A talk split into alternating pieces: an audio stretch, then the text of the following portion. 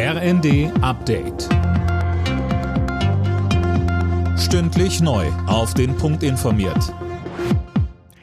Ich bin Dirk Justes. Guten Morgen. Bundeskanzler Olaf Scholz hat die jüngsten Äußerungen von Donald Trump zur NATO scharf kritisiert.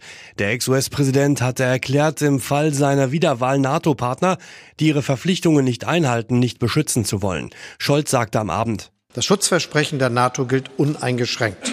Alle für einen, einer für alle. Jegliche Relativierung der Beistandsgarantie der NATO ist unverantwortlich und gefährlich und ist einzig und allein im Sinne Russlands.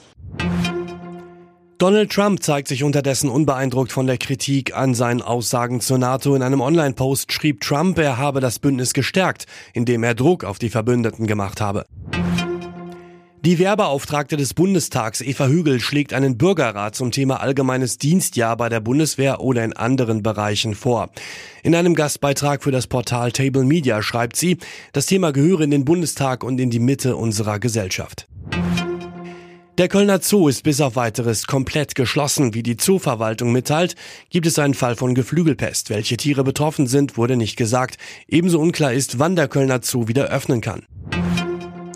In der Fußball Champions League startet heute das Achtelfinale. Zum Auftakt empfängt RB Leipzig im Hinspiel den spanischen Pokalsieger und Tabellenführer Real Madrid. Für RB-Trainer Marco Rose ist der Gegner in außergewöhnlicher Verfassung, aber wir sind auch nicht so schlecht. Wir haben auch tolle Fußballer. Wir freuen uns auf das Spiel. Wir werden alles geben. Wir werden alles investieren. Wir werden unsere Chance suchen. Wir werden an den Ketten ziehen, um uns eine gute Ausgangssituation fürs Rückspiel zu schaffen. Wir haben sicher keine Angst.